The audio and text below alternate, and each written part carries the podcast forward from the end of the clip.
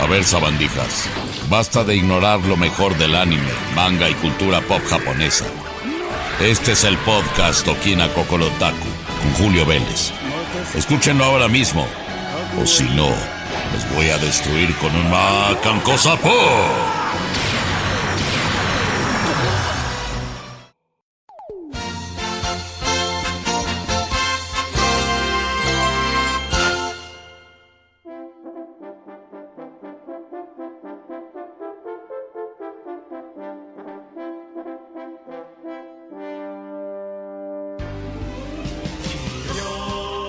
Queridos amigos y amigas, Konichiwa, estoy muy contento de saludarlos ya en el noveno programa de Okina Kokorotaku. Qué rápido se ha ido. Es muy emocionante poder hablarles de lo mejor del manga, del anime y de la cultura japonesa en este espacio, en este podcast Okina Kokorotaku, que pueden escuchar en Spoiler Time.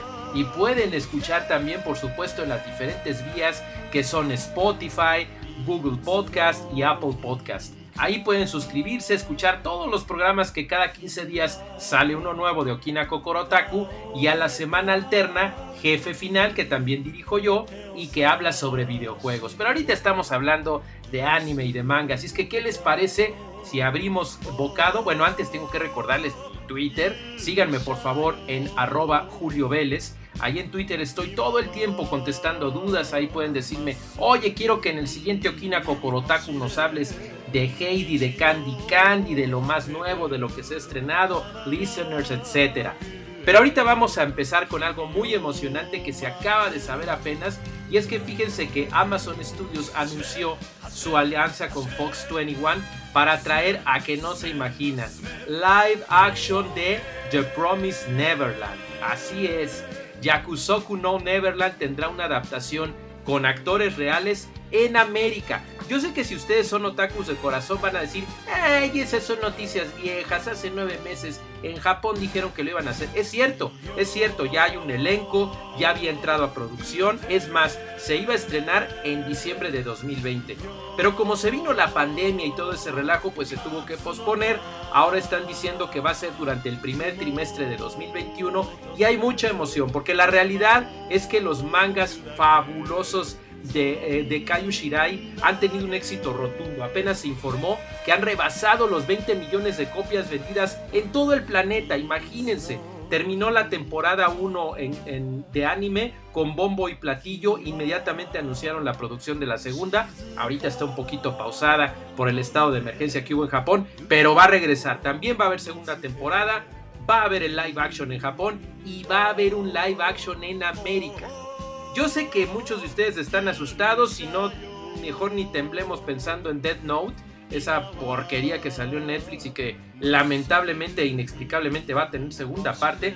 Pero la realidad es que ha habido también buenos productos, buenas adaptaciones y creemos que Amazon Studios podría tener la fórmula perfecta porque está a cargo nada menos que el actor y productor japonés Masioka que saben que ha tropicalizado muchas cosas porque él es eh, se naturalizó norteamericano pero es japonés tiene mucho conocimiento en el ramo en las adaptaciones perdón se me necesitaba tomar aliento porque estoy muy emocionado pero además de todo sabe cómo es la cultura japonesa y cómo adaptarla a la americana. Si lo recuerdan, él estuvo en Heroes, Héroes, la serie aquella, y bueno, era muy padre el, toque otaku que él le daba.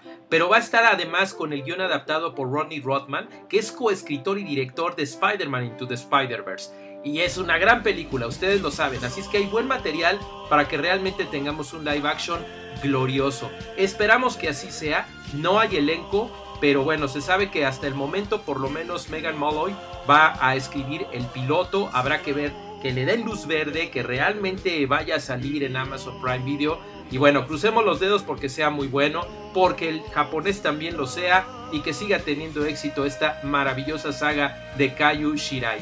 Estamos muy emocionados de veras, esperamos lo mejor, pero lo mejor, lo mejor es el manga. Lo que sí sabemos es que la adaptación de ambos live action va a ser directamente del manga y no del anime, cosa que es muy interesante porque aunque sí está muy fiel lo que es la animación japonesa de The Promise Neverland, bueno, es mejor que se base en el material original. Así es que ahí lo tienen amigos, es una gran noticia. Vamos a ver, no hay fecha de estreno. En una de esas coincide con el primer trimestre de 2021, que sea cuando se estrene el homónimo japonés. Estamos bien emocionados, pero vámonos con lo siguiente. La otra maravilla de la que les queremos hablar en esta ocasión es una saga que nos ha encantado desde sus orígenes y que queremos que siga teniendo mucha vida a pesar de que pues lamentablemente ha tenido varios retrasos en su continuidad principalmente en anime. ¿De qué estamos hablando? Re Zero. Así es, lo que es la vida en un mundo lejano, la vida en un mundo diferente al cero, es otro de los nombres que tiene ReZero, Starting Life in Another World. ¿De qué se trata? Bueno, son las aventuras de un chico que de pronto al parecer muere en nuestro mundo real, pero aparece en un desconocido, en un mundo lleno de fantasía. Y entonces Subaru se enfrasca en una aventura impresionante donde pues como buen chico está ahí lidiando con el amor o tratando de conquistar a la bellísima Emilia, pero hay por ahí dos pequeñas sirvientas preciosas pero maléficas llamadas Ram y Ren. Bueno, es una saga muy divertida, está llena de misterio y es peculiar dentro del género Isekai, porque este cuate muere, por eso es Re Cero se muere y reinicia en la parte como si fuera un videojuego, hagan de cuenta, que reinicia en un punto de control, pero él tiene que resolver por qué está muriendo para poder seguir avanzando en esta vida en un mundo fantástico. Está muy padre y comenzó pues obviamente por Tapei Nagatsuki como novelas. Esta no fue novela ligera como Sao, sino que fue una novela normal y comenzó precisamente en el año de 2012. Posteriormente sí hubo novelas, eh, novelas ligeras en 2014, después se adaptó al manga y actualmente hay un anime, o mejor dicho, salió en el 2016. Fueron 25 episodios muy padres, muy interesantes, que bueno, llegaron a su fin, aunque hay más. De hecho, se está preparando una segunda temporada que se iba a estrenar a principios de este año, pero debido a la pandemia se tuvo que posponer.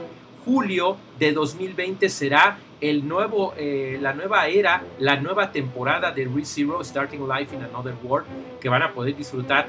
Curiosamente ya existe por ahí una película, dos ovas, dos especiales, hay un videojuego, acaban de anunciar que va a llegar otro videojuego también que incluso va a llegar a América. En fin, hay muchísimo material. Estas niñas Ram y Rem son súper populares, son las waifus por excelencia de muchos otakus que nos encantan con sus diferentes atuendos, pero particularmente el de sirvientas o ayudantes de casa para que no se sienta ofendido nadie. Es muy divertido, se las recomiendo muchísimo. ReZero, Hara, Hajimeru, Isekai, Seikatsu.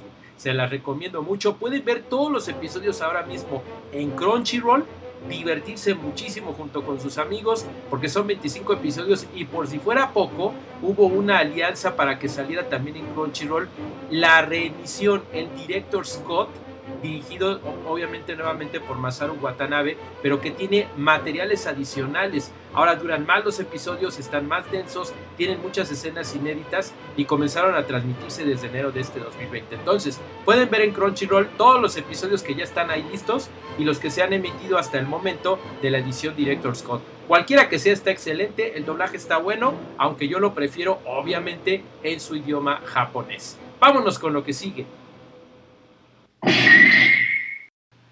Y por último, queridos amigos, hacerles otra recomendación. Si todavía se encuentran ustedes en tiempos de pandemia, en tiempos de encierro, en tiempos en los que, ay, cómo hemos perdido la cabeza con tantas preocupaciones, pero que también tenemos chance de, pues, recapacitar en algunas situaciones, entretenerlos y pasarla lo mejor posible considerando la situación, ¿verdad? Y les vamos a hablar de algo muy interesante que ya pueden ver ahora mismo tanto en Netflix como en Crunchyroll. ¿De qué estamos hablando? De Cells at Work.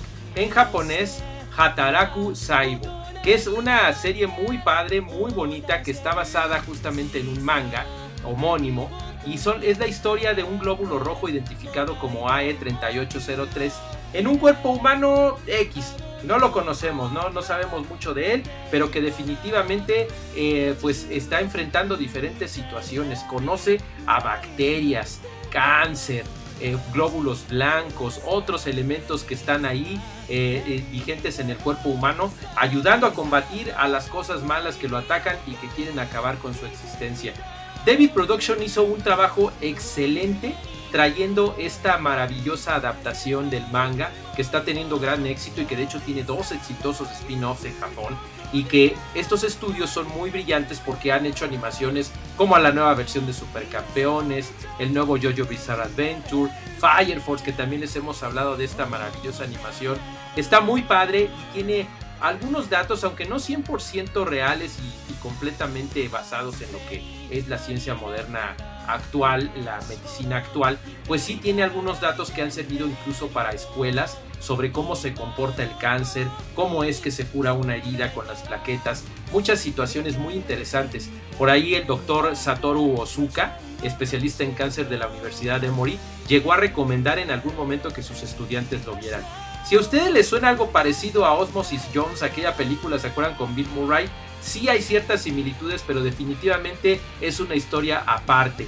Pueden encontrarla, divertirse mucho con los tres episodios de la primera temporada. Ya se los dije, tanto en Netflix como en Crunchyroll. Pero ojo, solamente en Crunchyroll van a poder encontrar la OVA que se considera como el episodio 14. Son tres episodios más esta OVA que está únicamente disponible en Crunchyroll. Amigos, les, va a gustar mucho esto, diviértanse, aun si cuando escuchen este episodio 9 de Okina Kokorotaku ya no está en pandemia, primeramente Dios que no sea así, la van a pasar muy bien y van a estar muy contentos y aprendiendo al mismo tiempo, porque se viene tanto la temporada 2 como el spin-off Code Black, que es lo que ocurre dentro de un cuerpo que usa drogas, que se maltrata, que no se cuida todas las cosas que se las ven negras nuestros queridos anticuerpos para mantener bien nuestro cuerpo y nuestro sistema. Así es que cuídense mucho y ese es el consejo final de Okina Kokorotaku número 9 de su amigo Julio Vélez al finalizar este episodio 9 que pueden ustedes suscribirse tanto en Spotify como en los podcasts oficiales de Apple y de Google. Me va a dar mucho gusto saludarlos en otra ocasión. Recuerden que Okina Kokorotaku se hace disponible cada 15 días. La semana que entra o la alternancia de los 15 días escucharán Jefe Final, que habla sobre todo de videojuegos. Pero mientras tanto, para que no me extrañen, síguenme por favor en Twitter, arroba Julio Vélez, ahí me pueden localizar y hacerme sus peticiones y comentarios sobre este podcast. Queridos amigos, cuídense mucho, es un gusto saludarles y nos estamos viendo hasta la próxima. Ohio.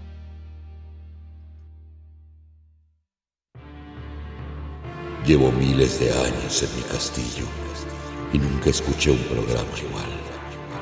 Esto fue Okina Kokorotaku y como yo seguramente ya estás enterado sobre lo último en anime, no te pierdas el próximo programa en lo que yo busco cómo derrotar al maldito Trevor Belmont de una vez por